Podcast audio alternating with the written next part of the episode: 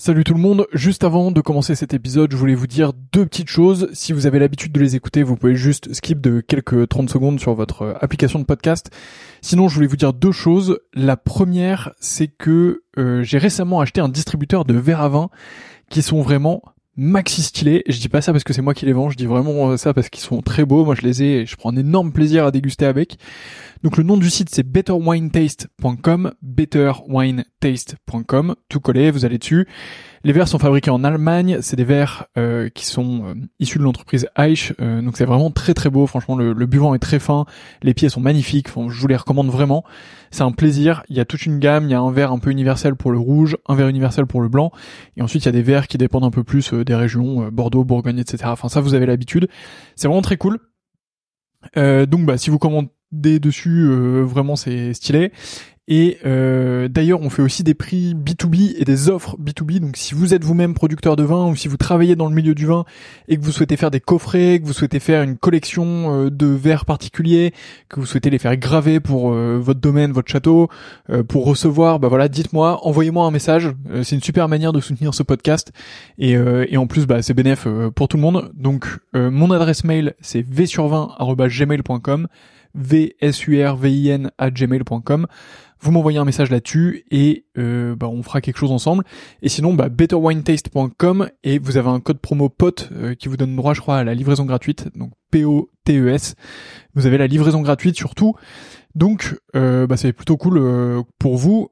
Deuxième point que je voulais vous dire, donc ça c'était le premier. Deuxième point, et après je vous laisse avec ce podcast, c'est que, euh, bah, comme vous le voyez, je m'investis de plus en plus dans le milieu du vin. J'ai vraiment envie de faire quelque chose dans le domaine, et donc du coup, je voudrais lancer une offre euh, qui consiste à faire votre cave à vin. Euh, donc, bah, si vous êtes dans le milieu du vin ou pas, et c'est un peu plus ou pas d'ailleurs, et que vous souhaitez bah, que je fasse un peu votre cave à vin, que je m'occupe un peu de vous, qu'on définisse un peu vos goûts ensemble, que je vous transmette mes trouvailles et que je vous envoie tout ça. L'objectif c'est de faire un système euh, un peu tout en un qui vous permet de d'avoir euh, bah, tout ce que vous voulez, que ce soit euh, patrimonial pour transmettre ou alors pour vous faire plaisir, pour être avec les copains ou un peu des deux. donc voilà, bah pareil, vous m'envoyez un mail v sur 20 gmail.com. Il n'y a pas encore de site web, donc bah désolé, mais mais en tout cas, bah, vous m'envoyez un mail et on pourra travailler ensemble avec grand plaisir. Donc voilà, vous savez tout. La première chose c'est betterwinetaste.com avec le code promo POTE, vous avez la livraison gratuite et vous allez voir des verres vraiment de fou furieux. Euh, et si vous êtes pro, euh, n'hésitez pas à m'envoyer un mail et on voit ça ensemble. Et euh, bah, de l'autre côté, je serais ravi de m'occuper de vos caves à vin, de vous trouver les meilleurs vins possibles pour ce que vous voulez, de vous faire une belle offre sur mesure et tout ça. Donc, bah, envoyez-moi un message et on fait ça ensemble. Voilà, je vous laisse tranquille. Bonne écoute, à bientôt.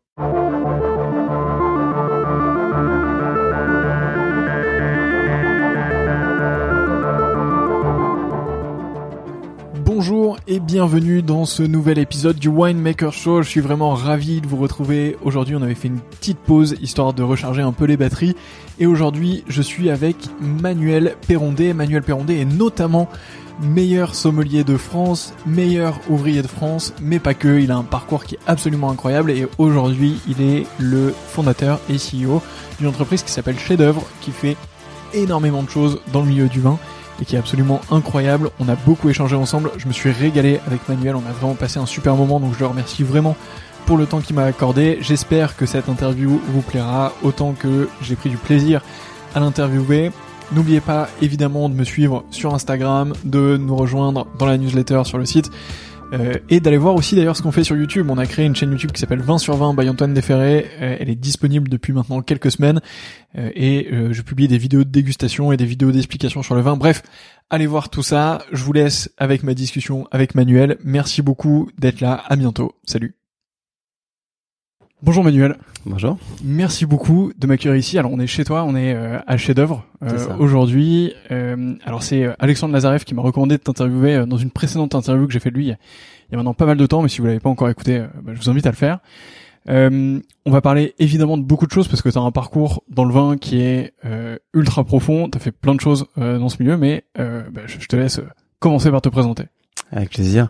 Écoute, euh, bah, je suis sommelier depuis euh, à peu près une, euh, 22 ans maintenant, parce que j'ai commencé ma carrière au Georges V euh, au début des années 2000. je suis bourguignon, je suis né en Bourgogne et j'ai eu la chance de grandir dans une famille où on aimait le vin.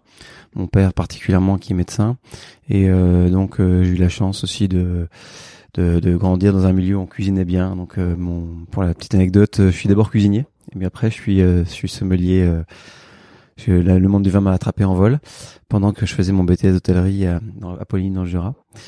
Euh, donc euh, j'ai été sommelier pendant euh, donc à peu près une quinzaine d'années dans des grands établissements à Paris, donc le Georges V où j'ai commencé ma carrière. Ensuite j'ai travaillé chez Taïwan pendant huit ans où j'ai été, je suis devenu chef sommelier à 25 ans là-bas et j'étais meilleur jeune sommelier de France en 2005.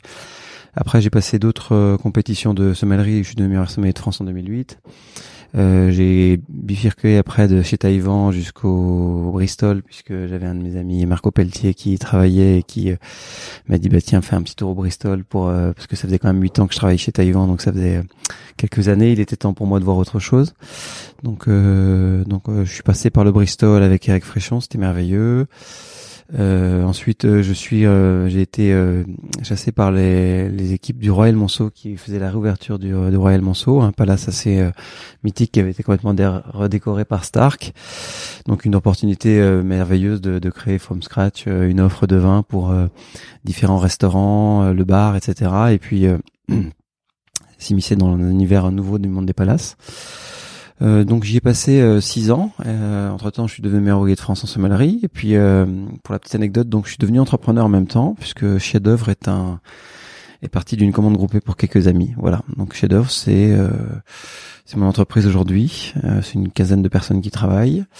Tout est parti d'une donc d'une commande pour des amis au départ, puisque un de mes associés, des personnes pour être pour être précis, c'est un de mes associés de chef d'œuvre qui était en fait à l'époque mon coach pour les concours de sommellerie qui m'a euh, invité à faire quelques propositions à son cabinet de conseil. Il avait 40 personnes en disant euh, est-ce qu'on pourrait pas acheter avec toi les vins que tu achètes pour toi? Voilà. Donc le pitch était déjà un petit peu là.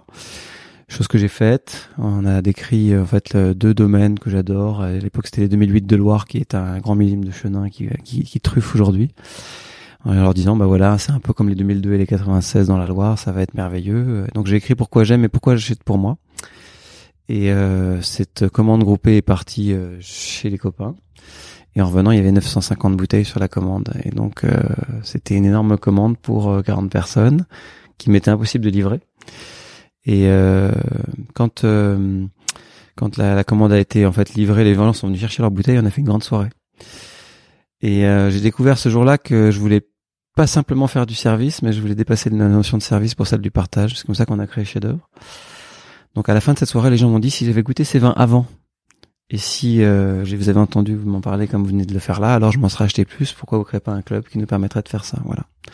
Donc aujourd'hui, chez Dove, c'est une petite aventure entrepreneuriale euh, assez successful. On a eu 8500 membres qui achètent de près de 200 000 bouteilles par an. On fait beaucoup d'événements, beaucoup d'expériences, beaucoup de soirées, euh, beaucoup de choses qui stimulent la passion autour du vin. Le tout relie bien sûr avec Internet, le digital, la capacité qu'on peut avoir évidemment à aller très vite avec l'information et surtout à amener l'information à la maison. Donc c'est un peu hybride entre euh, quelque chose de très expérientiel. Les gens viennent pour le vin, pas que pour la nourriture au départ, ce qui est le cas dans un restaurant. Euh, donc euh, c'est plutôt égoïste comme projet, mais globalement les gens viennent chercher des expériences, du réseau, des moments de vie, des rencontres avec des artisans du goût, des grands vignerons parfois. Et voilà, donc chef d'œuvre, c'est plusieurs activités maintenant différentes qui se croisent et s'entrecroisent. On a, on stimule la passion d'un cercle de particuliers au travers de ventes flash, de coffrets de dégustation que les gens reçoivent à la maison, de sorties dans le vignoble, de cours d'onologie, de masterclass en ligne. Voilà, plein de choses qui stimulent. On constitue des caves qu'on peut transmettre à ses enfants. Ça, c'est la, la, la, promesse de chef d'œuvre héritage où on crée un compte à son enfant. On lui offre des bouteilles lui laissant des messages dans un livre de cave. Et à sa majorité, l'enfant récupère sa cave avec toutes les traces des personnes qui ont les, les bouteilles. Et on donne évidemment un accompagnement œnologique à, à cet enfant. Donc ça, c'est pour transmettre le goût des grands vins à maturité. Euh, voilà, sinon on accompagne également quelques grands groupes du monde du luxe dans l'art de vivre autour du vin. Et puis on fait ainsi la carte des vents vers des 76 hôtels restaurants du groupe Barrière. Et puis on fait euh, également euh, une activité plutôt B2B où là ben, les nos, nos, clients sont tous parfois entrepreneurs, médecins et autres ou patrons de grandes entreprises et, et ils, ils, font appel à nous pour stimuler en fait un peu leur réseau autour du vin avec des parcours de dégustation. Voilà, donc depuis 2016 c'est un full time pour moi. Et euh, chef d'œuvre, euh, c'est fête ses 10 ans cette année, le 19 juillet pour être précis. Bah, bravo, j'espère qu'il y aura une, une grande soirée euh, pour Il y, ces il y 10 ans. aura une grande soirée, c'est certain. J'en doute pas. Euh, tu sais que j'ai un deuxième podcast euh, sur la productivité qui est un, un sujet qui me passionne et je pense que je devrais aussi t'interviewer du coup parce que vous avez l'air de faire plein de choses ici et il a l'air de se passer pas mal de trucs. Euh, on va revenir quand même un petit peu en arrière avant de, de parler de, de chef-d'œuvre. Comment est-ce que toi t'as découvert cette passion pour le vin et cette sommellerie, et de la sommellerie en particulier? Donc tu disais t'es bourguignon. Euh, Alors, je suis donc, bourguignon. euh, Forcément tu baignes un peu dans les vignes. Ouais. Mais comment à quel moment tu t'es dit j'ai envie de que ma vie ce soit ça? Alors mes parents étaient euh, assez euh, curieux euh, dans, dans, dans l'approche euh, qu'ils avaient de la gastronomie. C'est vrai que ma mère est artiste et mon père était, était médecin. Même s'ils se sont séparés après, ils ont toujours gardé le goût des belles choses et, et de l'art de vivre autour de, de la nourriture. Et j'ai des souvenirs d'enfance où ma mère euh, cuisinait de presque deux jours avec mon père dans la cuisine, sur avec les livres de Paul Bocuse, de Bernard Loiseau, etc. Et euh, je les voyais complètement euh, surexcités à l'idée d'organiser un événement, une soirée. Ma mère était artiste, elle brodait aussi des tabliers ou des, torchons de la soirée avec les grands vins euh, qui- qu'ils allaient boire. Ils avaient créé un club avec des copains où chacun mettait de l'argent dans, la- dans un petit cochon, quoi, dans une tirelire. Et à la fin, ils se payaient des belles bouteilles. Alors la bouteille d'époque, elle était, était beaucoup plus abordable que maintenant, hein. mais j'ai vu des bouteilles défiler à la maison de, de légende, quoi. Et quand je les revois aujourd'hui, ces tabliers-là et, et les, les- les noms qui étaient inscrits sur ça, ça, ça me rappelle de bons souvenirs. Alors euh, donc j'ai baigné un peu là-dedans euh, et j'étais assez émerveillé de voir que ça voilà. Et puis à la maison il y avait plein de magazines comme euh, Saveur à l'époque, c'était un ma- magazine assez haut de gamme avec euh, des très belles photos, ça me donnait vraiment envie. Puis j'étais en première scientifique, je m'ennuyais profondément à l'école parce que moi je voulais faire médecin comme mon père, mais j'ai vite compris que de toute façon ça c'était pas pour moi. Et donc j'ai fait, euh, j'ai compris en fait en première que j'ai dit à mon père, écoute papa, moi j'aimerais bien faire de la cuisine. Voilà. Il m'a dit, écoute mon chéri, c'est un, c'est un beau métier, mais c'est un métier qui, euh, qui si tu veux vraiment savoir si ça te pique, faut, faut vraiment le vivre quoi. Donc j'ai fait un, un stage euh, de, de trois mois pendant l'été euh, dans un deux étoiles Michelin à la Napoule, à l'Oasis pour être précis, c'est un deux étoiles Michelin qui appartenait au frère Rimbaud à l'époque. J'ai passé trois mois euh, de 7 heures du matin à minuit dans une cuisine à faire euh, avec une, une demi-heure de coupure. euh, voilà. Donc là j'ai vraiment découvert la restauration et, et ses avantages et ses inconvénients. Mais j'ai compris que c'était aussi un métier de passion. J'ai rencontré des, des gens incroyables. J'ai appris plein de choses. Au départ, je faisais des pluches, puis à la fin, je dressais les assiettes. Donc c'était aussi un, un ascenseur social intéressant. J'ai vite compris que la restauration euh, allait me happer comme ça. Et le vin, euh, ben en fait, quand j'ai fait mon BTS d'hôtellerie, alors mon père m'a dit, il serait bien que tu fasses quand même une formation autour de l'hôtellerie, parce que tu peux. C'est clair que c'est un métier qu'on peut apprendre sur le tas, mais on peut aussi euh, très vite euh, bifurquer. Donc euh, j'ai j'ai fait première S terminale L pour apprendre l'allemand, parce que pour faire les écoles hôtelières, on le sait pas, mais il faut parler deux langues euh, minimum, donc anglais, moi, allemand. Et il m'a dit. Et après, moi, j'ai passé des entretiens pour passer un BTS d'hôtellerie. Donc là, j'étais plutôt orienté vers euh, l'art de la table, art culinaire, euh, parce que c'était vraiment la branche que, que je que je voulais. Donc j'ai fait un BTS en trois ans avec une mention, euh, une mise à niveau. Ce qu'on appelle une mise à niveau, c'est une année où on apprend en fait toutes les bases de ce que ce qu'on peut apprendre en bac professionnel. Et là, j'ai découvert l'univers du vin grâce à un professeur de, de, de restaurant qui s'appelait Denis Delmas, qui était merveilleux, qui nous a expliqué euh, sauterne, euh, l'humidité le matin, le soleil l'après-midi, la concentration de ce petit champignon dans les baies, euh, etc. J'ai là j'ai vrillé total. Et je sors du cours. Je me rappelle, il y avait un, viticulteur qui s'appelait Bernard Abados dans la rue à Poligny, dans le Jura, là où j'ai fait mes études. Euh, je suis allé le voir. J'ai dit, écoutez, monsieur, je sors dans un, je sors d'un cours de d'œnologie avec euh, un professeur de restaurant. Je pense que ça, ça va me piquer. J'aimerais que vous me racontiez un petit peu votre domaine, le Jura, la spécialité, voilà. Et là, j'ai compris très vite euh, que le vin était quelque chose qui allait aller beaucoup plus loin, en fait, euh, encore que, que la cuisine dans dans mon dans mon intérêt en tout cas. Et euh, j'ai commencé à dévorer des livres, à trouver quelque chose qui me passionne vraiment. Et donc là, je suis devenu très bon à l'école parce qu'en fait, euh, c'est un peu comme ça. Je pense que les beaucoup de de, de jeunes, euh, quand ils trouvent leur voie, se, se distinguent. Et voilà. Et donc mon professeur de, de restaurant à l'époque m'a dit Manuel, si, si je peux me permettre, euh, je pense que vous avez une, une âme de sommelier. Vous devriez regarder le parcours de- d'un de, mes anciens élèves qui s'appelait Aurélien Blanc, qui a été meilleur jeune sommelier de France et puis qui après a eu des postes à responsabilité, qui est toujours aujourd'hui en Suisse, un des, une des personnes incontournables du monde du vin. Et euh, il a fait son école à Dijon. Voilà. Et donc, euh, je vous invite à regarder la mention complémentaire sommellerie.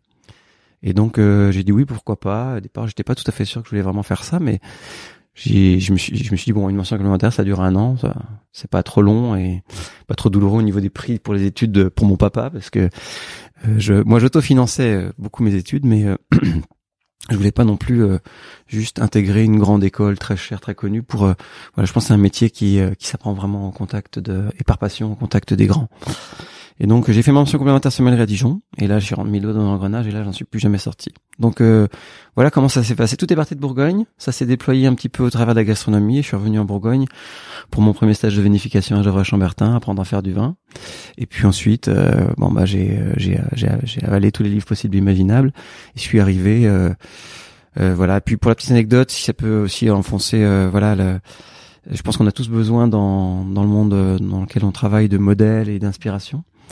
Et quand euh, j'étais à Pauline dans le Jura, dans ma petite chambre d'étudiant, j'ai vu un jour des racines des ailes, où il y avait euh, Eric Baumard, qui est le directeur du Georges V, qui, a, qui passait le concours du meilleur sommeil du monde, et dans lequel, en fait, euh, pendant une heure et demie, euh, il expliquait comment il se préparait pour cette compétition, et surtout ses secrets pour gagner.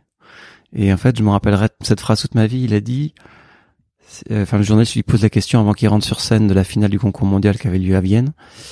Et euh, il lui dit, mais qu'est-ce que vous allez faire aujourd'hui pour gagner? Et il a répondu, je vais donner envie aux gens d'être servis par moi. Voilà. Et quand j'ai entendu ça, je me suis dit, je veux travailler avec cette personne. Et je n'ai envoyé qu'un CV à Paris. Et c'est comme ça que je suis arrivé au Georges V. Très fort. Eric Baumard fait partie des personnes que j'ai envie d'interviewer dans, dans, faut absolument interviewer Eric Baumard. il a, il a l'air euh, incroyable. On me l'a recommandé d'ailleurs, mais euh, en fait, je l'avais contacté il y a longtemps. On me l'a recommandé entre temps et j'avoue que j'ai pas repris le, le, contact, donc il faut que je le fasse. Tu croyais au moment où tu as envoyé ce CV Alors, j'avais euh, léché un peu la, lettre de, motivation. Mon père l'avait relu, corrigé, etc. Mais j'avais vraiment mis euh, tout mon cœur sur la table. Et puis surtout, euh, j'ai mis une photo avec de moi avec un, un smoking et un nœud papillon. et la photo était en noir et blanc. Franchement, j'avais mis voilà. Donc j'ai, je posais. C'est la seule. c'est le seul CV que j'ai envoyé à Paris. Et quand j'ai été euh, les, les, entretiens d'embauche dans les dans les dans les palaces comme ça sont assez longs, il y a cinq ou six euh, personnes qu'on croise. Et euh, la première question qu'ils m'ont dit mais pourquoi nous? Et donc je leur ai dit clairement que c'était eux rien d'autre. Et je pense que c'est rare dans le métier de la restauration de trouver quelqu'un. D'ailleurs on le voit aujourd'hui avec les problèmes de recrutement que voilà que de trouver quelqu'un qui c'est vraiment qui veut c'est vraiment son métier c'est sa fibre c'est c'est ça qu'il veut faire mais qui dit c'est uniquement là que je veux travailler parce que je sais pourquoi je vais travailler là. Alors que souvent on tâtonne, on teste, on envoie plein de CV, bon, que ce soit là ou là ou là, c'est pas grave. Moi, j'avais une vision. Je voulais travailler avec Zinedine Zidane. Je voulais travailler avec Eric Baumard. Euh, c'était mon idole, euh, le rêve d'enfant. Euh, voilà. Et j'aurais dit, écoutez, je ferai tout pour travailler ici. Et, euh, j'ai accepté toutes les conditions, y compris euh, le salaire de départ euh, et d'arriver dans une grande capitale comme Paris avec des salaires qui étaient avec des, loyers qui étaient presque aussi élevés que mon salaire. mais voilà, connu ça le classique, voilà, mais beaucoup de sacrifices, mais, mais mais je regrette rien, pas une seconde.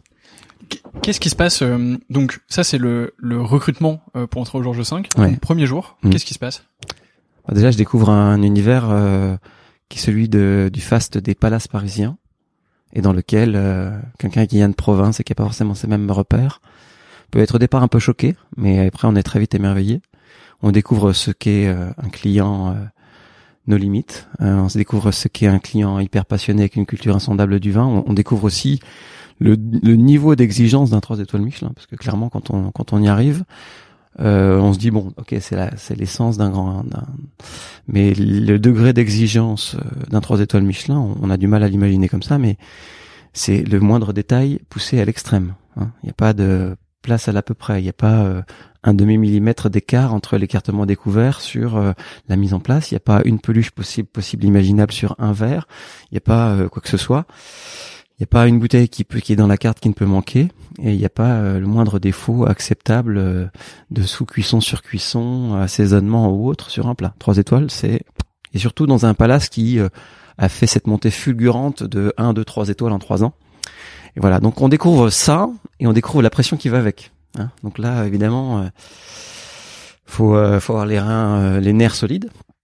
Euh, c'est des horaires qui sont euh, très, très fatigantes évidemment, euh, mais au Georges V, on va dire qu'on était au début aussi de de l'amélioration un petit peu des conditions de travail avec des shifts en une seule fois, donc on faisait plus la coupure forcément comme ça a été le cas pendant huit ans après chez Taïwan, donc j'ai découvert aussi une forme de, de rotation. Alors j'ai découvert évidemment avec tout ça avec émerveillement, euh, mais en me disant aussi que pour moi ça allait pas assez vite. Et l'apprentissage en faisant qu'un seul shift au Georges V ne me permettait pas de, de croiser un maximum de personnes, d'ouvrir un maximum de bouteilles, de tester un maximum de choses et, et encore moins de voilà donc euh, j'ai trouvé l'expérience absolument merveilleuse mais il me fallait quelque chose d'un petit peu plus intense encore. C'est pour ça qu'après je suis parti du Georges V au bout d'un an et demi pour aller au Taïwan. Parce que Taïwan c'était une maison un peu à l'ancienne avec des très avec une cave de dingue et d'ailleurs, c'est c'est les c'est les anciens maîtres d'hôtel du du, du du Georges V qui m'ont dit, qui étaient tous qui venaient tous de chez Taïwan, qui m'ont dit, je pense que cette maison est pour toi. Voilà. C'était 350 000 bouteilles, 6 000 références de vin, une cave de feu et voilà. Donc euh, c'était merveilleux cette expérience dans les trois étoiles et surtout le Georges V. J'y suis retourné manger il y a encore quelques semaines et, franchement rien n'a bougé. Écoute, euh, il fait partie de mon planning. Euh, il faut, c'est une case à cocher, hein, clairement. Et surtout avec Christian Lescar en ce moment, qui en cuisine est très frappe fort. Ça marche, bah, bien noté. Euh, T'arrives au Taïwan, du coup, juste après. Oui. Euh, T'avais besoin d'une expérience plus intense. J'ai l'impression que t'avais besoin un peu qu'on te fasse euh, qu'on te fasse un peu mal euh, là-dedans. Ouais, alors c'est un, c'est marrant parce que même si le métier est très dur, je pense que c'est un métier quand quand vous vous êtes mis en tête d'avoir une, une, ascension professionnelle rapide euh, on se fixe naturellement soi-même des objectifs et en voulant les dépasser et les atteindre. Moi, clairement, je m'étais donné une target. J'ai dit un jour je serai meilleur sommelier de France, un jour je serai voilà, et peut-être qu'un jour euh, je représenterai la France au concours de meilleur sommelier du monde. Ce que j'espère toujours un, jour faire, mais mais la marche est très haute là.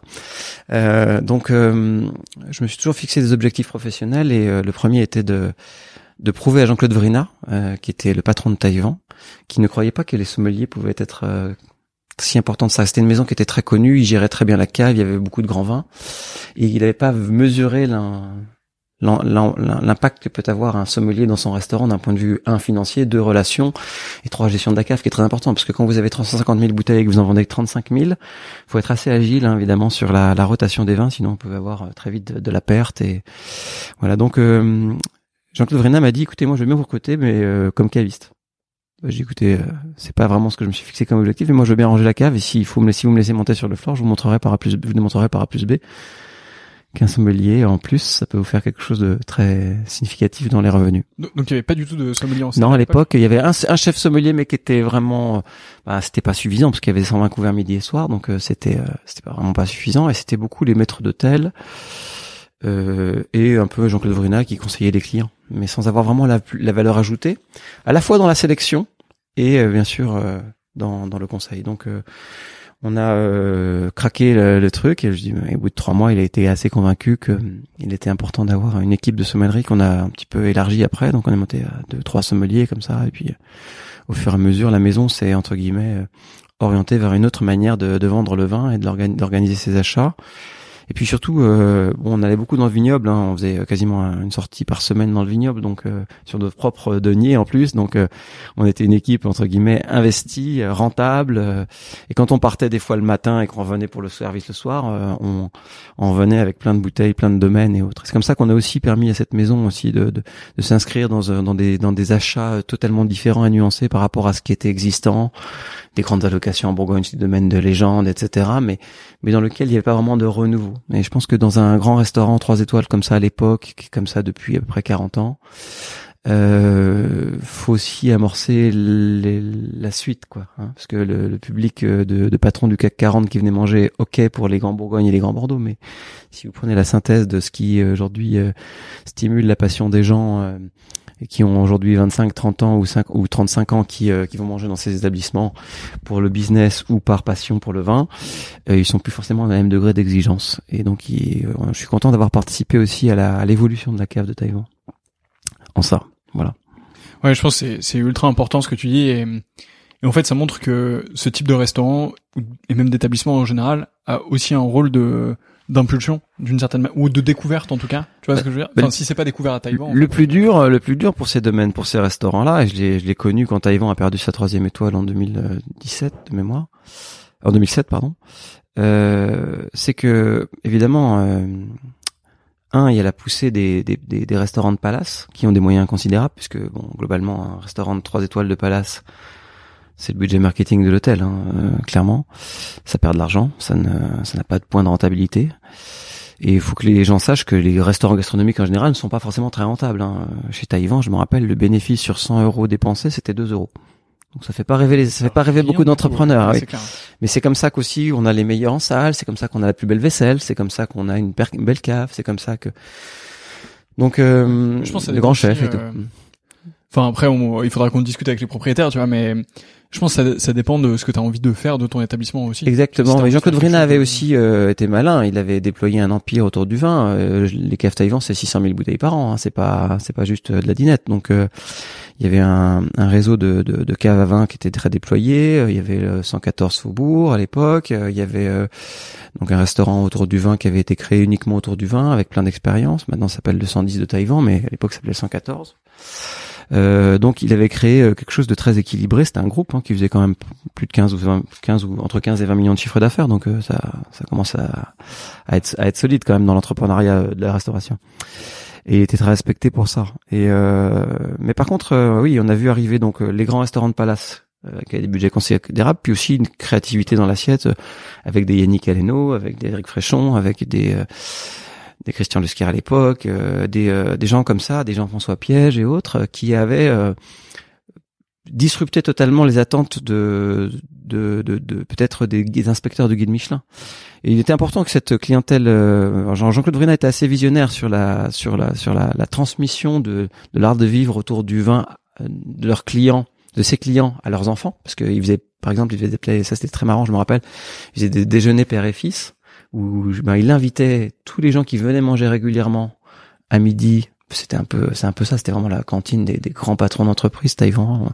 En cinq minutes euh, dans, dans, le déjeuner, on savait tout ce qui se passait dans la place parisienne du CAC 40 à, à Taïwan. Hein. C'était vraiment ça le midi. Et le soir, c'était une clientèle d'Américains très particulier, 80% d'Américains, avec qui Jean-Claude Vrenin entretenait une relation spéciale. Mais donc, il faisait ses déjeuners père et fils. Et donc, euh, il, il initiait euh, les enfants évidemment à ces plaisirs que, que vivent voilà et il invitait évidemment le, le donc c'était très intéressant mais ça n'a pas permis forcément à, au restaurant de prendre le virage euh, plus contemporain de la cuisine euh, d'un trois étoiles Michelin contemporain aujourd'hui il est clair que quand on va chez Pierre Gagnère et quand on allait chez Taïwan à l'époque bon, c'était deux univers totalement nuancés différents et euh, voilà, aujourd'hui, je pense que une maison comme ça euh, pas su pivoter pour aller jusqu'à trois étoiles. voilà. Alors je pense que c'est faisable, hein, c'est pas inaccessible, mais euh, mais aussi euh, Taïwan, c'est des racines, c'est des codes, c'est un peu comme Paul Bocuse, etc. Euh, on peut pas tout balayer du revers de la main en disant euh, balle neuve, histoire, l'histoire, l'histoire pèse quand même dans dans le poids de, et c'est surtout qu'il y a une clientèle qui, qui vient chercher aussi ce genre de choses là. Les Américains d'ailleurs, jusqu'à la crise de 2008, hein, et puis ben, avaient une relation très forte avec avec Taïwan. Je me rappelle Taïwan envoyait 7000 lettres de vœux écrites à la main Jean-Claude Vrenin envoyé 7000 lettres écrites de vœux écrites à la main à ses clients pour le jour de l'an. Il devait commencer au 1er janvier. Et euh... il mettait deux mois à les écrire, mais globalement, euh, et chaque Américain euh, répondait. Et donc, quand les gens euh, qui reçoivent des lettres chaque année manuscrites du patron d'un trois étoiles reviennent à Paris, ils viennent manger chez Taïwan. Et donc ça, c'était complètement unique. J'ai appris beaucoup de choses avec Jean-Claude Vrenin. J'ai appris je me rappelle d'ailleurs de ça, un petit détail qui va certainement euh, amuser les, personnes qui vont nous écouter, mais euh, quand, quand Jean-Claude Vrina partait au Japon pour une semaine, chez Taïwan Rebuchon, parce qu'il avait un restaurant euh, à, Tokyo avec Joël Rebuchon à l'époque, Taïwan, voilà, une, une, copie un petit peu conforme. Ça fascinait beaucoup les Japonais, l'histoire de Taïwan, la Bourgogne, etc. Mais quand un client venait au restaurant, il envoyait un fax avec une lettre manuscrite qu'on mettait dans une petite enveloppe qu'on donnait au client.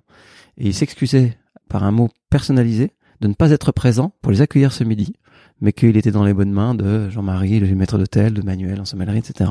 Et qu'il leur souhaitait un très bon déjeuner. C'est pour vous dire à quel point le sens du détail était poussé très loin. Donc il, avait toutes les réservations des personnes qui venaient. Et comme il lisait beaucoup aussi les journaux, il se permettait aussi euh, de féliciter euh, telle ou telle personne pour l'acquisition de sa nouvelle entreprise, pour la pour le baccalauréat ou pour l'examen de sa fille, etc. Donc c'était vraiment un sens de l'accueil très fort. Et c'est pour ça que Taïwan a été très reconnu dans le monde du service et des arts de la table, mais surtout dans le sens de l'accueil. Ça, c'était une vraie, une vraie expérience. Je pense que c'est quelque chose euh, qui a l'air de t'habiter toi aussi personnellement. Tu vois, quand, quand tu dis, je voulais absolument entrer au Georges V, du coup, j'ai fait une lettre ultra précise avec une photo en smoking à l'intérieur. Ouais. Tu sais, t'as fait l'extra mile.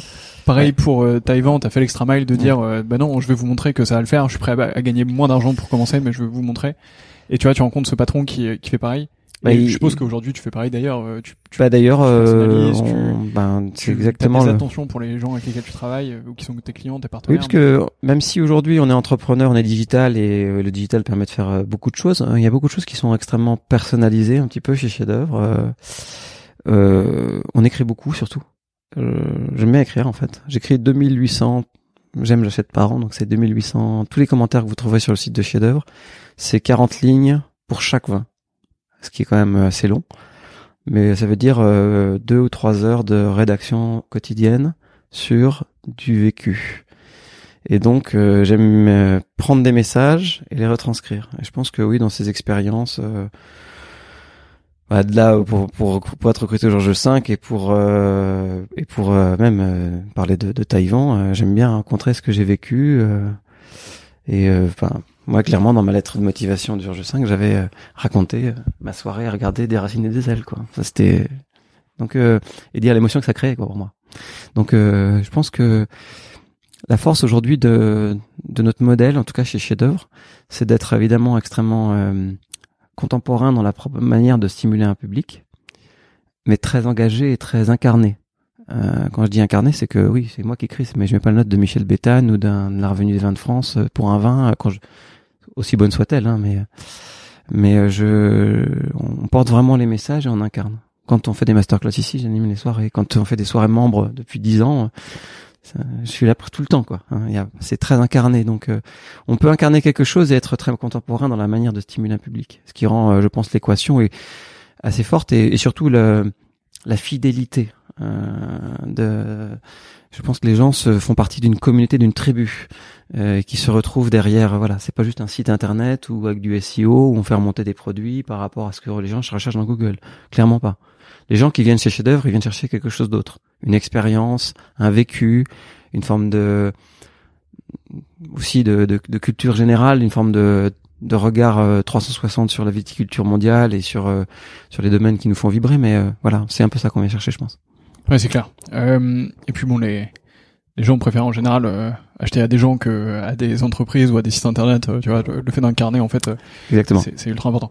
Euh, donc après Taïwan ou, ou pendant, euh, tu commences à préparer meilleur sommelier de France? Alors mieux que ça, en fait, euh, bon, dès que je suis sorti du Georges V, euh, je m'étais donné euh, l'objectif de, de de passer des concours de sommellerie, euh, sans vraiment savoir euh, si j'en avais les capacités, mais euh, je me suis dit euh, qui ne tente rien à rien.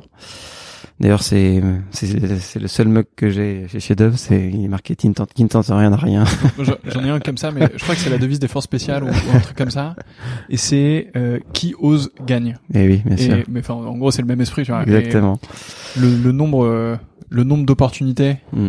Qui se dévoilent à toi quand, quand tu essayes un truc, quand tu contactes quelqu'un, quand tu, euh, je sais pas, lances une offre euh, ou autre, euh, quand tu essayes de faire quelque chose, en fait, c'est c'est dément. Et en fait, le Faut essayer. le seuil de nombre de personnes qui n'essayent pas, il est, enfin, en fait, il est gigantesque. Et tu vois, sur, sur le podcast, je crois qu'il y a une stat qui dit que euh, 80% des podcasts ne publient pas plus de un épisode, D'accord. et sur les 20% restants, 80% n'en publient pas plus de 10. Donc en fait, dès lors que t'as fait genre euh, 11 épisodes, en fait, t'es dans le top euh, 5% des podcasts euh, qui peuvent exister. D'accord. Et je trouve que c'est assez incroyable, tu vois, sur euh, Il faut oser, il faut les y gens aller. qui osent, euh, ils font les choses. Mais bon, bref, pardon, je te laisse euh, reprendre Bien sur. sûr, bien euh, sûr. Alors j'ai passé le concours du meilleur jeune sommelier de France, euh, meilleur jeune sommelier d'Île-de-France à l'époque même, je me rappelle. euh, C'était assez marrant. euh, euh, donc on, on se frotte à cette culture générale assez assez profonde. Hein, euh, on n'imagine pas d'ailleurs euh, les questionnaires, les Est-ce choses que tu peux nous dire justement euh, comment est-ce que c'est composé?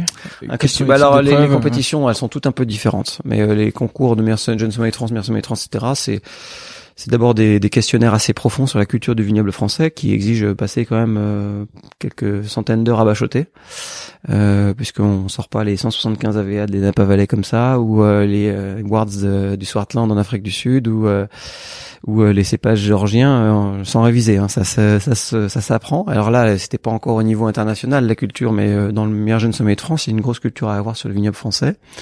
Avec une partie législation, culture des, des, appellations, culture des domaines, culture des vins de légende, culture des grands millésimes, culture des de style, des vinifications, tous les process, etc. Donc c'est c'est de la culture qui à l'écrit euh, trie d'abord les des candidats. Ensuite, il y a beaucoup d'analyses sensorielles, donc euh, à l'aveugle, soit à l'écrit, soit à l'oral. Euh, ensuite, il y a beaucoup de, il y a des eaux de vie, euh, les thés, les cafés, les cigares. on en est même aujourd'hui à l'huile d'olive et au chocolat. Hein. donc on a le sky is the limit de la culture générale euh, de la gastronomie, de la culture approfondie des accords mets et vins. Il y a des mises en situation, on doit euh, prendre la commande à une table de 10 qui demande quelque chose de particulier, euh, voilà, et qui, qui amène une bouteille qu'il faut placer dans le menu, et puis ensuite proposer un plat avec. Enfin bref, il y a plein de choses. J'invite les personnes qui veulent découvrir. Aujourd'hui, il y a beaucoup de vidéos sur YouTube qui, qui de meilleurs sommets de France, meilleurs sommets du monde, etc., où on voit les épreuves. Donc là, faut quand même aller faire un tour pour comprendre le niveau. Euh, assez exigeant. Euh, ça. Donc j'ai été meilleur jeune sommelier de France euh, à 25 ans. J'étais c'était le 25e candidat et c'était le 25e concours de meilleur jeune sommelier de France. Je me rappelle le chiffre 25 m'a apporté la chance jusqu'au bout. C'était à Bordeaux, c'était un 25 juin.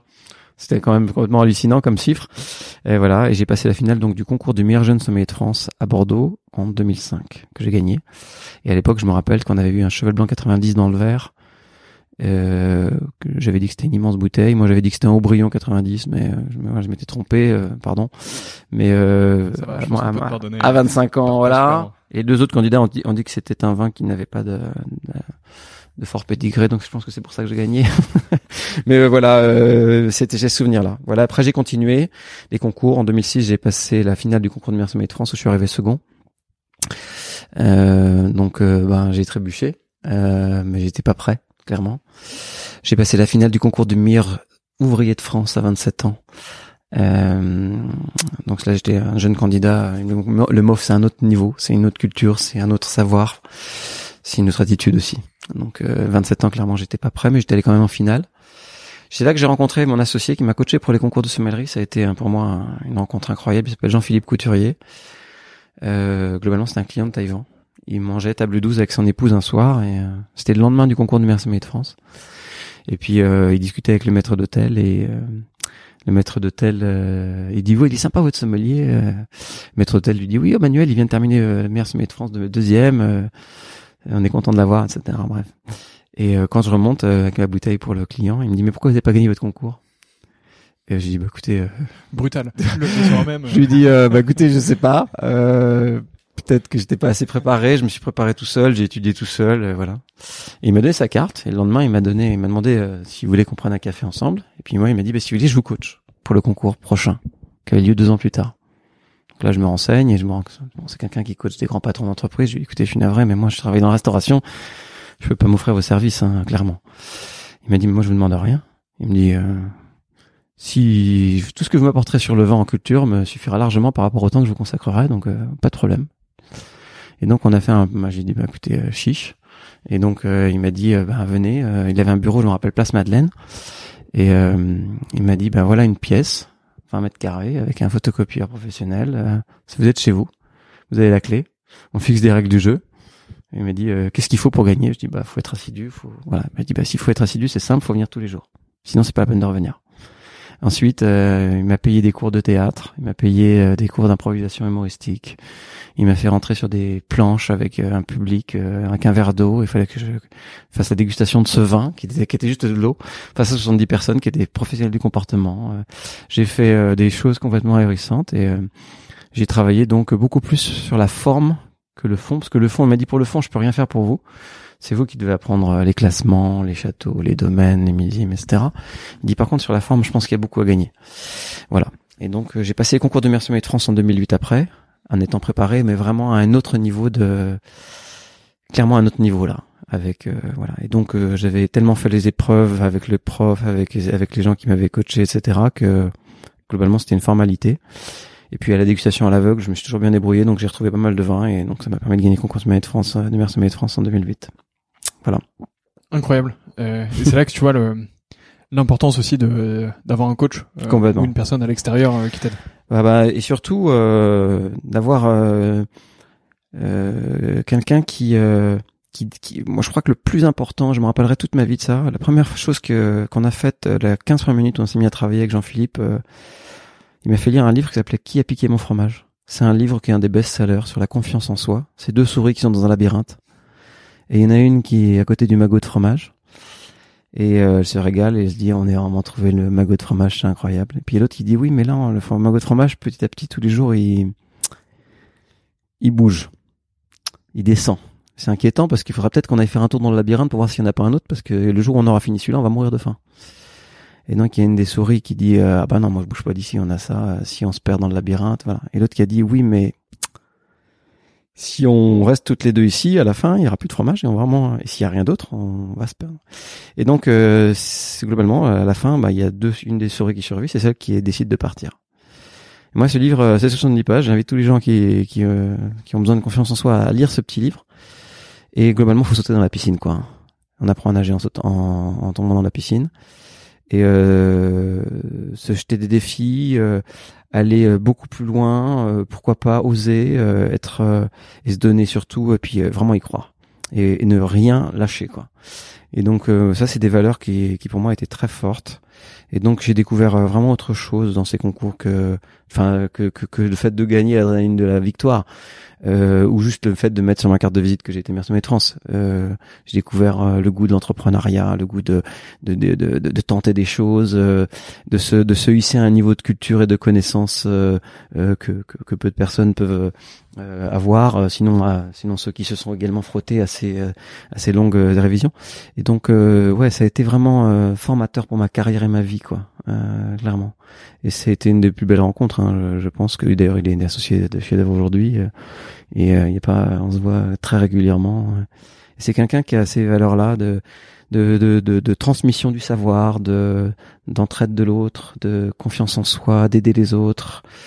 Qu'on essaye aujourd'hui de, avec le, enfin, dans le MOF, c'est exactement ça. C'est d'autres valeurs. Le MOF, c'est la transmission du savoir, euh, puis surtout euh, donner l'excellence au quotidien, essayer d'être à l'excellence dans l'excellence vraiment au quotidien, puisque c'est important aussi de de, de rester. Euh, atteindre un certain niveau, c'est une chose, mais le plus important, c'est d'y rester ou d'être meilleur encore. Donc euh, c'est vraiment ça le, le, côté merveilleux des concours de sommellerie, c'est que c'est c'est c'est c'est rentrer dans un silo de d'amélioration de, soi. De, voilà, donc je j'invite tous les jeunes sommeliers qui vont écouter peut-être ce podcast à se pencher évidemment sur cette sur cet ascenseur euh, social et, et personnel euh, très fort euh, qui est le, le, goût de la compétition euh, et de la, bon, dans la sommellerie particulièrement mais mais partout ailleurs dans le monde de la restauration ou ailleurs hein, c'est vrai partout je crois on en, on en parlait un peu plus tôt, mais euh, tenter, ça, ça coûte pas grand chose. Clairement. Et en fait, euh... alors faut pas y aller non plus les mains dans les poches, quoi. Hein. C'est un peu décrédibilisant. mais mais, mais faut se donner les moyens. Puis surtout, faut pas compter ses, ses heures et sa passion, parce que j'ai toujours considéré que le temps passé euh, étudier très tôt le matin, à la coupure l'après-midi, etc. C'était oui, euh, j'aurais préféré aller à la salle de sport euh, ou être avec mes amis ou avec ma famille. T'as fait des sacrifices justement dans cette époque? Oui, parce que bon, la restauration est un métier prenant. Hein, déjà 60, 70 heures par semaine, c'était, euh, c'était, c'était le rythme de Taïwan. Donc quand on commençait le lundi, on savait quand on commençait, mais rarement quand on finissait. Euh, et généralement le vendredi soir, quand on avait fini, euh, il se passait pas grand chose le samedi parce que on était tellement décalqué par le par le par le rythme de ce restaurant à trois étoiles euh, qui faisait quand même beaucoup de couverts que voilà. Mais euh, oui, j'ai sacrifié euh, une partie. alors j'ai une femme extraordinaire. J'ai rencontré ma femme à 18 ans et ça fait donc plus de 25 ans qu'on est ensemble maintenant.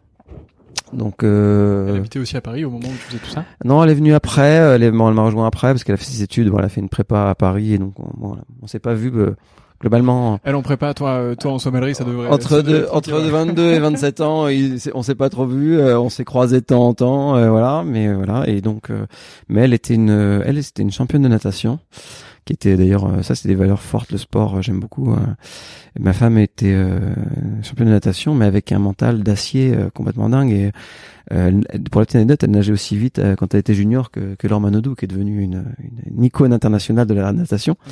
Et c'est un sport qui est très dur, la natation. C'est un sport sur lequel il faut nager presque des fois quatre ou cinq heures par jour avec des séances, en deux fois avec des séances de musculation, etc. Donc pour nager 10 centièmes de vite, enfin plus vite que, que dans le record, c'est c'est c'est c'est des mois et des mois de préparation. Donc c'est vraiment un sport archi ingrat. Et, euh, et ma femme, euh, ben on s'est on s'est on s'est on s'est rencontrés euh, sur les bords des bassins et et c'est elle qui m'a aussi poussé à fond dans le travail. Elle m'a dit compte pas tes heures, travaille, travaille dur, tu peux le faire, tu vas gagner. Et, elle, a, elle, a, dit on y va, on y va que pour gagner. Voilà. Donc entre Jean-Philippe qui m'aidait et ma femme qui me poussait en disant c'est une formalité pour toi, tu vas y arriver, tu vas y arriver, tu vas y arriver. Voilà. Et, euh, et j'aimerais d'ailleurs euh, souligner une chose sur la confiance en soi. Une fois qu'on a acquis en fait ce bagage et ce travail qu'on sait qu'on a vraiment travaillé, une fois qu'on arrive sur sur scène au moment de l'épreuve, en fait, on n'a rien à regretter. Et que c'est là qu'on se dit, ben, en fait, j'ai tout donné, donc euh, voilà, faut rien regretter. Mais euh, pour la petite anecdote, Jean-Philippe, le jour où c'était la finale du concours de meilleur sommet de France à Perpignan, m'a dit par un texto, je suis dans le public, à toi de jouer, c'est ton jour. Et en fait, il n'était pas là. Il était à l'hôpital. Il était à l'hôpital euh, parce que sa femme venait euh, d'avoir un petit problème, etc. Et donc, euh, il m'a envoyé ce message pour me dire je suis là. Alors moi, pour moi, s'il était là, tout, tout le monde, et ma femme et ma, famille et tout. Donc voilà. Et mais il m'a dit je suis là. Et et ça, ça m'a franchement sur le sur ma, ma le moment, la confiance que j'avais, je me suis dit ça y est, tout est aligné quoi. Je suis prêt, c'est un grand jour et tous ceux que j'aime, ceux qui, à qui j'ai envie de, de, montrer que j'ai beaucoup travaillé, que, que c'est mon jour, ben ils sont là. Et donc ça, c'était un, un, moment assez fort. Incroyable. Ça montre euh, aussi à quel point l'entourage euh, est crucial. Euh, Clairement. À, tous les moments, quoi. Si t'as pas le bon entourage.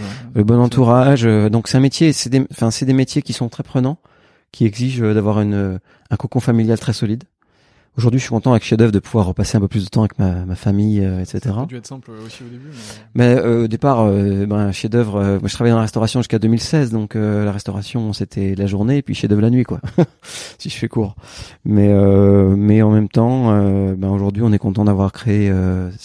j'ai, je pense que Jean-Claude Vrina m'avait dit deux choses très fortes que j'ai beaucoup marqué. Il m'a dit le premier luxe, c'est de savoir choisir ses clients, de pouvoir choisir ses clients. Il dit donc euh, savoir créer entre guillemets un univers dans lequel on a envie de naviguer. On crée pas quelque chose et puis euh, les clients et voilà, on est vraiment dans. Moi, je suis fier de dire que tous les gens qui franchissent le seuil de cette de ce lieu viennent pour le vin, ils viennent pour nous, pour l'expérience proposée, pour tout ce que l'équipe propose, euh, et pas pour rien d'autre. Donc ça, c'est déjà un premier luxe. Et puis deuxième, c'est aussi de, de pouvoir gérer son emploi du temps comme on le souhaite. Et euh, je suis content aujourd'hui de dire, ben voilà, ben, la semaine prochaine, je travaille pas. Je serai avec mes enfants euh, en vacances, euh, loin de tout, avec une équipe solide qui travaille avec moi et, et, euh, et de, de, pouvoir choisir. Ça, c'est un luxe ultime et d'être travaillé pour soi surtout. Ça, je pense que c'est aussi, enfin, tous les entrepreneurs qui écouteront ce podcast le, nous rejoindront sûrement. C'est, c'est la plus belle des adrénalines, quoi. Créer quelque chose, créer de la valeur, créer quelque chose qui a du sens pour les gens qui, qui en travaillent, mais qui les, mais les clients qui vivent aussi l'expérience au quotidien. C'est quelque chose qui aujourd'hui vraiment merveilleux. Mais évidemment, c'est c'est de l'investissement et c'est. Tu peux pas vouloir créer euh, une boîte qui tourne bien, euh, qui a du sens, qui euh, amène suffisamment de valeur à, à ses clients sans travailler. Enfin, et il faut montrer hein, l'exemple, hein, parce que c'est la première chose que les, les, quand on recrute des gens, c'est la première chose qu'ils observent. C'est est-ce que la personne qui a créé le, la chose est investie, est-ce qu'il voilà. Donc, je pense pouvoir dire qu'on investit, on, incarne assez bien et on est présent pour ça. est-ce qu'il y a, il y a un avant et après euh, meilleur somme de France, au final, ça a pas changé grand-chose euh, dans la suite. Professionnellement, pas vraiment, parce que j'étais toujours là. Euh, pour les dans les restaurants ou dans les palaces ou autres, que vous soyez meilleur sommet de France ou pas, c'est pas très grave. C'est une aura. C'est une aura euh, supplémentaire. C'est médiatiquement, c'est. Enfin, quand je suis devenu meilleur envoyé de France en 2011, les Royal et Monceau, ils ont ils s'en sont servis comme étant. enfin, c'est un très bon support de communication. Mais les gens viennent pas pour vous parce que vous êtes potentiellement meilleur sommet de France ou meilleur ouvrier de France. Les gens viennent chez vous parce que c'est vraiment parce qu'ils y retrouvent quelque chose. J'ai plein d'amis qui ont des merveilleux restaurants avec des cartes des vins de dingue, qui sont ni meilleur ouvrier de France ni meilleur sommet de France et dont leurs restaurants sont blindés et avec des succès incroyables parce que les gens viennent pour eux et parce qu'ils ont créé quelque chose de fort. Alors, ça change le regard des gens pour ceux qui savent ce que représente le concours en termes de travail, d'abnégation et de niveau d'excellence à atteindre. Et pour tous ceux qui disent que ça n'a pas que, que c'est que c'est juste un, un, titre sur une carte de visite, ceux-ci ne se sont pas présentés ou n'ont pas imaginer, oser franchir le pas de, parce que c'est beaucoup de travail et voilà. Donc devenir meilleur de France, euh, c'est trois personnes en sommellerie ou quatre tous les quatre ans. Et euh, depuis que le concours existe, on est une vingtaine. Donc globalement, euh, en France, c'est pas n'importe qui, voilà. Mais ça reste pas forcément. Les gens, oui, on, le public a une forme d'admiration. Le, col bleu blanc rouge a plus de pouvoir, je pense, que le concours de meilleur sommet de France, parce que le meilleur sommet de France, vous êtes bon un jour, le jour J, et vous ne pouvez pas vous représenter. C'est-à-dire qu'une fois que vous avez gagné, vous avez gagné. Euh, c'est comme ça que ça se passe en France. Ça se passe pas pareil dans les autres concours, dans les autres concours des autres pays. Mais donc, à la fin, c'est un peu comme les Miss France. On se rappelle pas trop qui a gagné en 2020. Mais on sait que vous êtes quelqu'un qui, dans un moment ou un autre de votre vie, vous avez aligné les planètes et vous avez coché les cases. Par contre, le col bleu blanc rouge pour le public, c'est très important. Et surtout aujourd'hui, parce qu'on a beaucoup médiatisé les, chefs, la cuisine. On n'a jamais été aussi au fait de ce qui se passe dans la gastronomie aujourd'hui que maintenant. On a des chefs stars, des porte Grappo, des Philippe Etchebest, des Thierry Marx, des gens qui incarnent beaucoup de choses au-delà de ce qu'ils font dans leur restaurant. Et donc, euh, oui, le regard du public change un peu. Et euh, oui, ça, impose un certain respect, euh, même si c'est pas ça qui fait tout. Faut être bon, quoi quand on fait un masterclass ici, euh, il y a des gens qui viennent me challenger, qui me posent des questions très profondes, des gens qui, j'ai beaucoup de clients qui ont une culture générale très très riche du vin et qui, au-delà de venir chercher euh, de l'expérience et des grands vins et d'un bon moment, euh, viennent aussi me challenger quoi. Hein, c'est, il y en a qui s'amusent bien avec ça. Voilà, donc ils m'amènent des bouteilles introuvables, ils m'amènent des, des trucs. voilà, ils aiment bien me challenger avec ça. Et puis à la force, oui, on dépasse complètement la notion de de relations euh, clients. Des fois, ça, ça devient des amis pour certains. Donc ça, c'est vraiment chouette. Mais euh, oui, ça, ça change pas forcément la carrière, clairement. C'est pas ça qui fait que vous serez mieux payé ou que vous serez mieux, voilà. C'est plus sympa évidemment d'être meilleur envoyé de quand une entreprise fait appel à vous et autres. Mais si vous êtes un bon orateur, que vous avez une sélection de vin très solide, que vous vivez vraiment le, programme que vous vendez, euh, que vous proposez quelque chose que les gens, dont les gens se rappellent, alors que vous soyez meilleur sommet de France ou pas, c'est pas grave. Les gens se rappelleront du moment vécu. Et ça, c'est très important. J'aimerais dire ça aussi aux gens qui nous écoutent. Ouais, c'est clair. Euh, j'ai pas fait euh, énormément d'étoilés, euh, par exemple, euh, dans, dans, ma vie, mais je pense que je me souviens très bien de, de chacun d'entre eux que j'ai fait ou de et même potentiellement de chacun des vins qu'on m'a servi ou des choses comme ça, tu vois, euh, ou des moments que j'ai pu passer avec des belles bouteilles. Euh, je pense que je m'en souviens euh, de manière très précise, quoi. Clairement.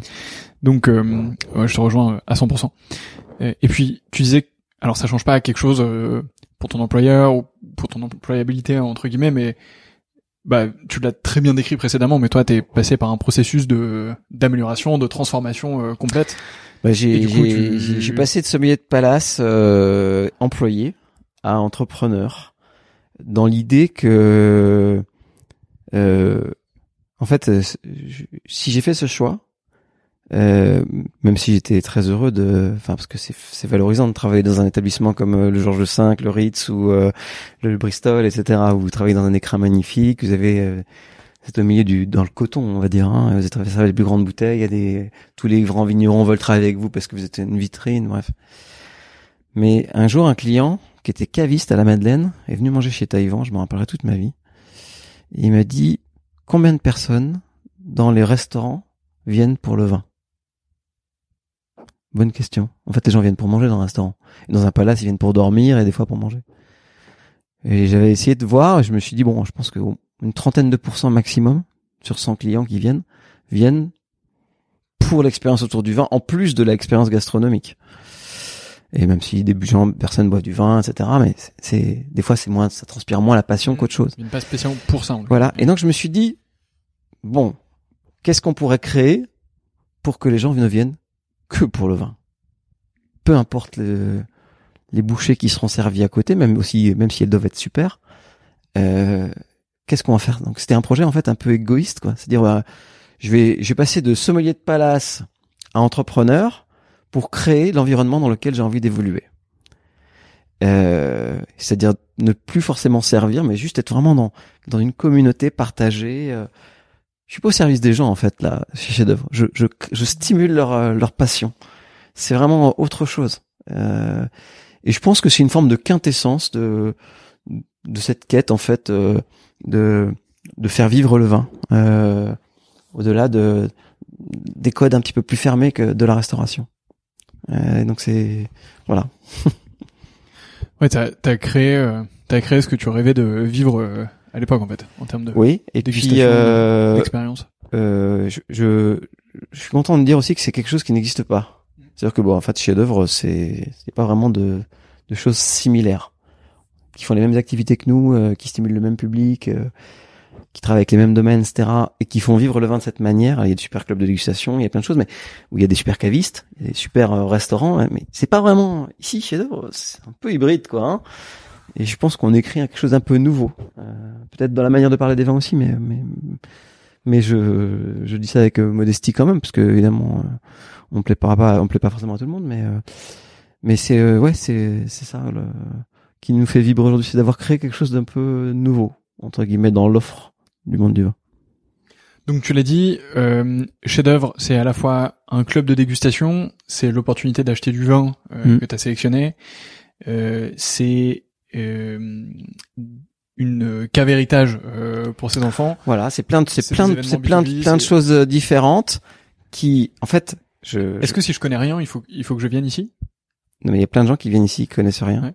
Mais en fait, moi, je suis très content quand euh, je vais te raconter un petit peu la genèse de, de, de des chefs-d'œuvre et des services des, des chefs-d'œuvre parce que c'est important que, que les personnes qui écoutent ça comprennent en fait que c'est en écoutant les clients qu'on crée des services. Euh, quand on a créé chef-d'œuvre, on l'a dit tout à l'heure, euh, des gens m'ont dit si j'avais goûté ces vins avant si vous avez entendu en parler comme ça, alors je m'en serais acheté plus. Pourquoi vous créez pas un club d'amateurs de acheteurs de vin qui nous permet de faire ça tous les mois? C'était- une demande d'un- d'un- d'une des personnes qui avait acheté ces vins lors de cette commande groupée pour des amis. On l'a fait. Et après, ces personnes, ben, euh, quand ils ont passé quelques bons événements et de soirées avec nous, ils ont dit, mais Manuel, euh, ça, cette soirée-là, on pourrait la reproduire pour mes clients parce que moi, j'ai un réseau de clients, etc.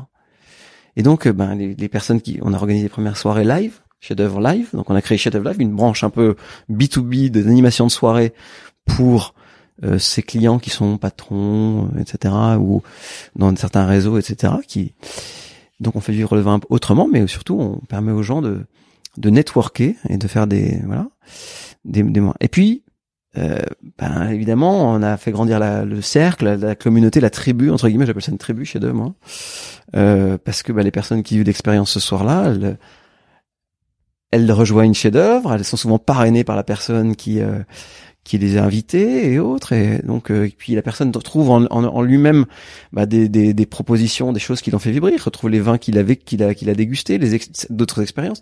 Moi il m'arrive ici d'a- d'accueillir dans la cour de de, de chef d'œuvre pour des soirées membres il y a des il y a un stagiaire du Royal Monceau qui a 18 ans et qui euh, vient juste pour passer une bonne soirée et il y a le CIO de Deloitte qui va venir euh, et ces personnes-là n'ont strictement rien à voir euh, socialement ni euh, culturellement ni quoi que ce soit mais elles viennent pour le vin donc voilà. Et puis après, bah, par exemple, cette même personne va dire, bah, moi, Emmanuel, j'adore ces vins-là, mais j'aimerais bien euh, constituer une petite cave à mes enfants. Ah ben ok. Et donc là, ben on se dit, mais attendez, si quelqu'un veut transmettre le goût des vins à maturité à ses enfants, il faut peut-être qu'on crée un service qui permet de transmettre ce goût des vins à maturité. Donc c'est comme ça que chez Devre Héritage est. Et puis après, ben, dans un autre univers, euh, là on est en train de préparer pour 2022 chez Dove School, euh, parce qu'on aura fait donc chez Dove Club, chez Dove Live, chez Dove Kids. On l'a pas acheté, on l'a pas appelé Kids, hein, parce que sinon les, les juristes nous auraient c'est un peu brutal. voilà, c'est un peu brutal, mais chef-d'œuvre, euh, chef-d'œuvre school étant, étant voilà, où on permettra en fait à des personnes qui commencent de commencer là dans un dans un silo d'apprentissage, d'expérience et en fait de, de compréhension de son propre ADN analogique. Qu'est-ce qui me fait vibrer Pourquoi j'aime Pourquoi j'aime pour moi Etc. Etc. Et d'acquérir la culture. Voilà, donc on est en train de préparer ça. C'est notre grand chantier de, de l'année pour 2023, et euh, on espère sortir quelque chose qui euh, sera en parfaite conjugaison avec euh, les autres services proposés, qui permettent soit aux personnes qui viennent vivre un bon moment, juste ou apprendre, ou vivre une expérience, ou goûter, ou découvrir de nouveaux vins, eh ben de, de rentrer dans un par une nouvelle porte chez Chef d'œuvre. Super. Bah écoute, euh, je te souhaite euh, la plus grande réussite euh, dans, Merci dans à le chef-d'œuvre euh, school. C'est vraiment, euh, c'est vraiment ultra intéressant. je pense que je pense qu'il y a matière euh, clairement à faire quelque chose dans l'éducation euh, et autres. Donc, j'ai aucun doute sur le fait que que ça fonctionne bien de ce point de vue-là.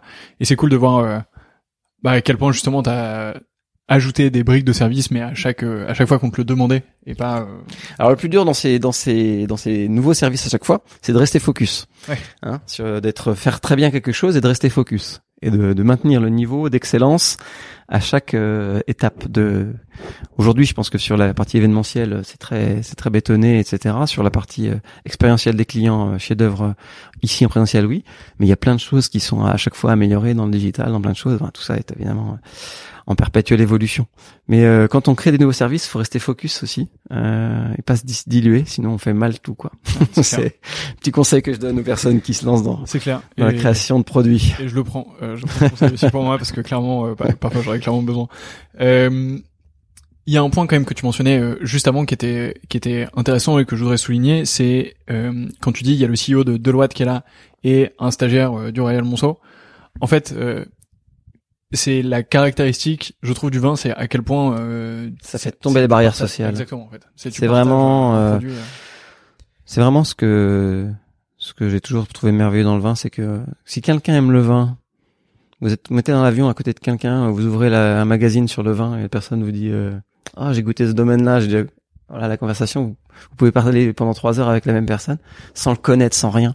Ce que je trouve merveilleux dans le vin, c'est que ça fait tomber complètement les barrières sociales. Derrière un verre de vin, que vous ayez un poste euh, incroyable, que vous soyez juste un quelqu'un qui découvre, vous avez les mêmes sensations, vous avez peut-être pas forcément la même culture du produit, etc. Et chacun a ses repères. Personne n'a le droit de dire à l'autre qu'il a raison et l'autre a tort. Euh, chacun, c'est quand même un produit de plaisir, quoi. Et je crois que les goûts et les couleurs, ça se discute pas. Il euh, n'y a pas de compétition. Euh, clairement, alors oui, il y a des, toujours des personnes qui essayent de se faire remarquer parce que qui étalent un petit peu la confiture, mais euh, c'est un produit qui rend tellement humble le vin que généralement on monte pas trop dans les tours, quoi. Ou alors, faut vraiment quelqu'un qui soit extrêmement, extrêmement calé et dans lesquels évidemment à un moment aussi lui aussi trouve ses limites hein. je pense que même les sommeliers ou les plus brillants ou même les, les, des gens euh, incroyables dans le monde du vin, comme les meilleurs sommets du monde, Vier Poussier par exemple, ou Eric Baumard, etc., trouvent leurs limites aussi à un moment, euh, parce qu'on peut pas tout savoir. Hein, voilà. Donc euh, je pense que c'est un produit qu'on doit ramener à, à ce qu'il est, c'est-à-dire un produit de la terre, un passeur de messages extraordinaires, un passeur de, passeur de culture, d'histoire. c'est tout. Enfin, on n'a pas dit que le vin était la plus civilisée des boissons par hasard. si les plus grands de ce monde, et ce depuis des siècles, voire des millénaires, l'ont souligné, c'est parce que c'est quelque chose qui porte des vrais, qui a des fondations très profondes et des valeurs fortes. Et euh, ouais, je pense qu'on ne fait que prolonger euh, ce que ce produit a de plus merveilleux à nous offrir, c'est-à-dire euh, des moments de vie, des souvenirs, des anecdotes, des plaisirs sensoriels, des plaisirs gustatifs et sensoriels. et je pense que quand on aime le vin, et que quelqu'un d'autre aime le vin, la première chose qu'on aime raconter, c'est l'émotion qu'on a eue avec telle et telle bouteille dans tel et tel contexte. Et dire, ah moi, cette bouteille, je l'ai bu avec des amis. Enfin, c'est ça. C'est ça qui est merveilleux dans le vin. Et donc, euh, ouais, c'est vraiment le produit, euh, c'est le produit de, de, ceux qui aiment la, la culture, l'histoire, euh, qui sont des esthètes également, de, du goût, qui aiment bien manger. Euh, souvent derrière une belle bouteille de vin, des gens qui sont un peu exigeants sur le le, le, choix qu'il fait pour le vin. Il est un peu exigeant sur les produits et il développe petit à petit sa culture culinaire, son envie de cuisiner, etc.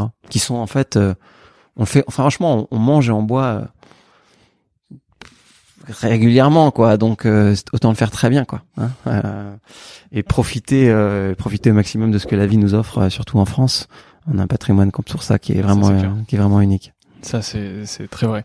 Écoute, ça fait un, magnifique message de conclusion. Euh, il me reste trois questions qui sont assez traditionnelles euh, dans ce podcast. La première, c'est est-ce que tu as une dernière dégustation coup de cœur que tu pourrais me recommander? Ouais, je pense que il faut être. Euh, on dit toujours que qu'il faut être acteur de son époque.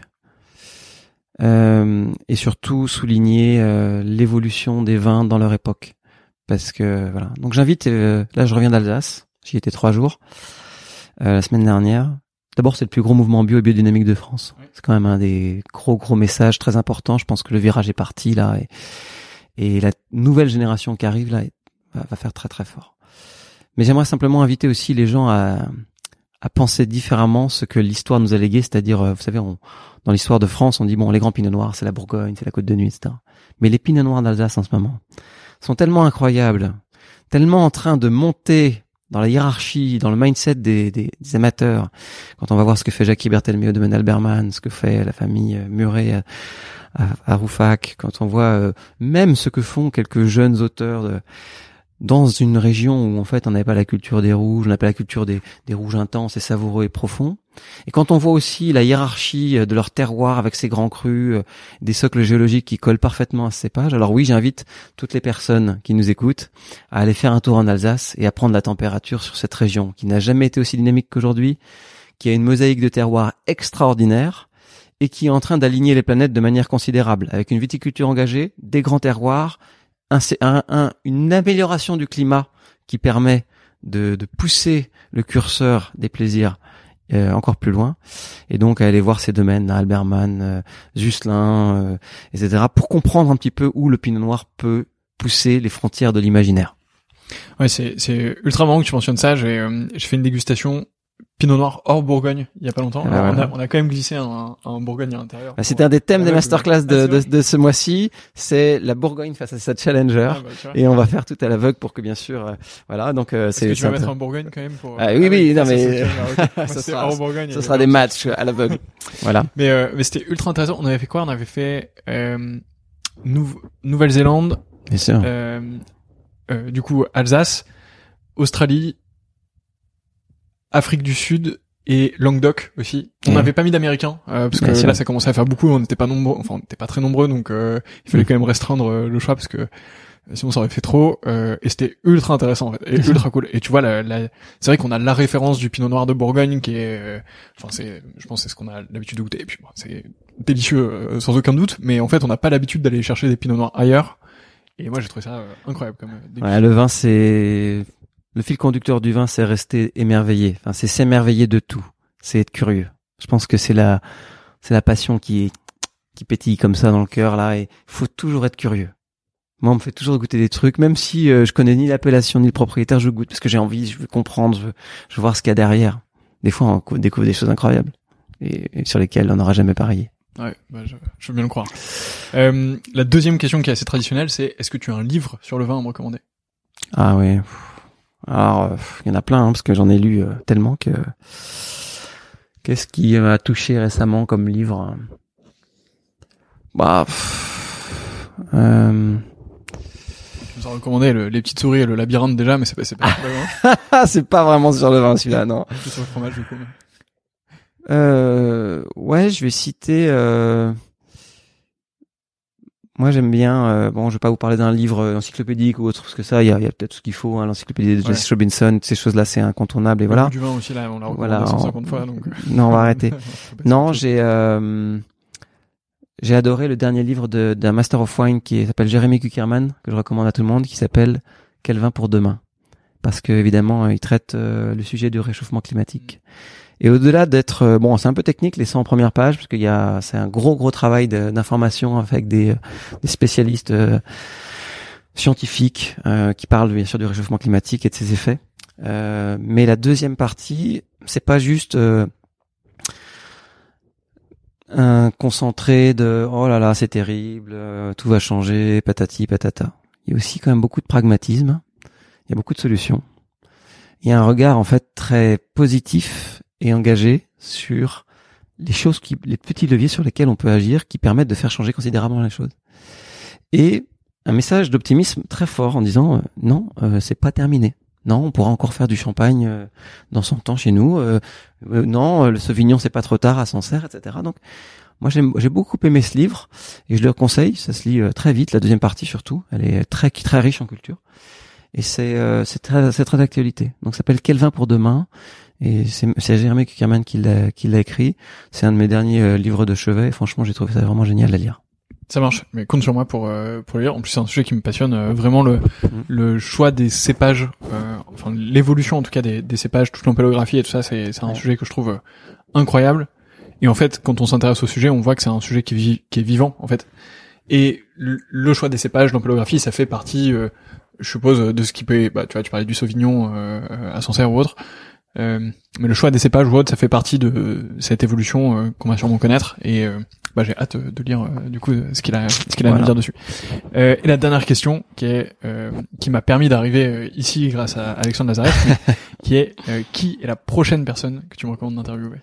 Alors je sais pas toutes les personnes que tu as interviewées. Je te dirais si, euh, si tu tombes sur quelqu'un. Dans les personnes qui, en sommellerie ou dans le monde du vin, me, me touchent, euh, il y en a plusieurs, mais euh, je pense que si on veut avoir un regard euh, un peu plus international sur le monde du vin, avec une française euh, que je trouve fabuleuse, qui est Pascaline Lepelletier, qui va représenter la France au concours mondial l'année prochaine. Euh, donc elle est sommelière à New York, euh, dans un restaurant qui s'appelle Racine, ancienne philosophe. C'est quelqu'un qui fait des études de philosophie avant de, de, de, plonger dans la sommellerie et dans la restauration. Et c'est une fille absolument incroyable, qui a une culture générale insondable du vin, et mais qui a un regard plus philosophique encore sur le vin et euh, sur la viticulture et autres. Et donc au-delà d'être euh, extrêmement cultivé et très au fait en fait du monde du vin en dehors de ce qu'on vit en France, parce qu'en France on a peut-être une vision assez euh, rétrécie de du marché du vin. Mais ce qui est important, c'est d'écouter aussi ce qui se passe dans le cœur battant d'une ville comme New York ou des États-Unis, quoi, ou sur un marché, une plateforme plus internationale d'offres de, vin. Euh, parce qu'à New York on vend des vins de partout, et, de voir un petit peu comment comment tout ça évolue, quels sont les grands mouvements, euh, les grandes les grandes tendances, euh, les choses complètement ahurissantes qu'on peut entendre, mais mais qu'est-ce qui permet aussi de faire évoluer. Je pense par exemple à la à la mouvance des vins nature. On aime, on n'aime pas, il y a des choses comme ça. Mais globalement, c'est souvent dans des villes comme ça que on voit à peu près les grandes tendances. C'est aussi ce genre de mouvement qui permet à tel et tel et tel domaine de réfléchir différemment à la gestion du soufre, à des choses comme ça. Donc, je pense que Pascaline, elle a une vraie, vraie vision. Euh, elle prend le poumon entre guillemets à travers d'un public très international dans une ville comme ça, du marché du vin et des grandes tendances, des grandes voilà, tout en étant euh, actrice évidemment euh, sur euh, la révolution qui s'opère dans la Loire. Elle est angevine, donc elle a voilà. Et donc c'est peut-être la personne que je que je conseillerais d'interviewer parce qu'elle a pour plein de raisons comme ça beaucoup de, de choses à dire. Et, voilà. Et en plus c'est une femme merveilleuse qui perce dans le monde du vin et elles sont pas très nombreuses à être encore aujourd'hui reconnues à ce niveau. Et donc je pense que ça intéressera forcément les auditeurs. Ça marche. Eh ben écoute, euh, merci pour cette recommandation et compte sur moi du coup pour euh, contacter euh, Pascaline juste après cet épisode. Ça sera certainement à distance parce qu'elle c'est à New York, mais mais du coup à distance ou ou alors si des personnes chez Air France nous écoutent et, veulent faire quelque chose, je suis prêt à, à, y passer un peu de temps, il y a pas de problème. Bah parfait, merci beaucoup Manuel euh, pour le temps que tu m'as accordé cet après-midi. C'était un, vrai plaisir. Un vrai euh, régal euh, d'enregistrer ce podcast ensemble. Pour les personnes qui nous écoutent et peut-être qui nous regardent, je te disais c'est la première fois qu'on fait un test vidéo, donc j'espère que ça rend bien. On, on verra tout bien à l'heure. Sûr. mais donc si vous nous écoutez ou si vous nous regardez, si vous êtes encore là à ce moment-là, ça fait un tout petit peu moins d'une heure, je crois qu'on en... non, un tout petit peu plus d'une heure qu'on enregistre. c'est que ce podcast vous a plu, donc n'oubliez pas de le partager évidemment autour de vous, envoyez-le à au moins deux personnes. Euh, et euh, venez découvrir ce que fait Chef d'œuvre euh, évidemment puisque euh, il y a de grandes chances que ça vous plaise. Manuel, encore merci. C'était un vrai plaisir, merci à toi.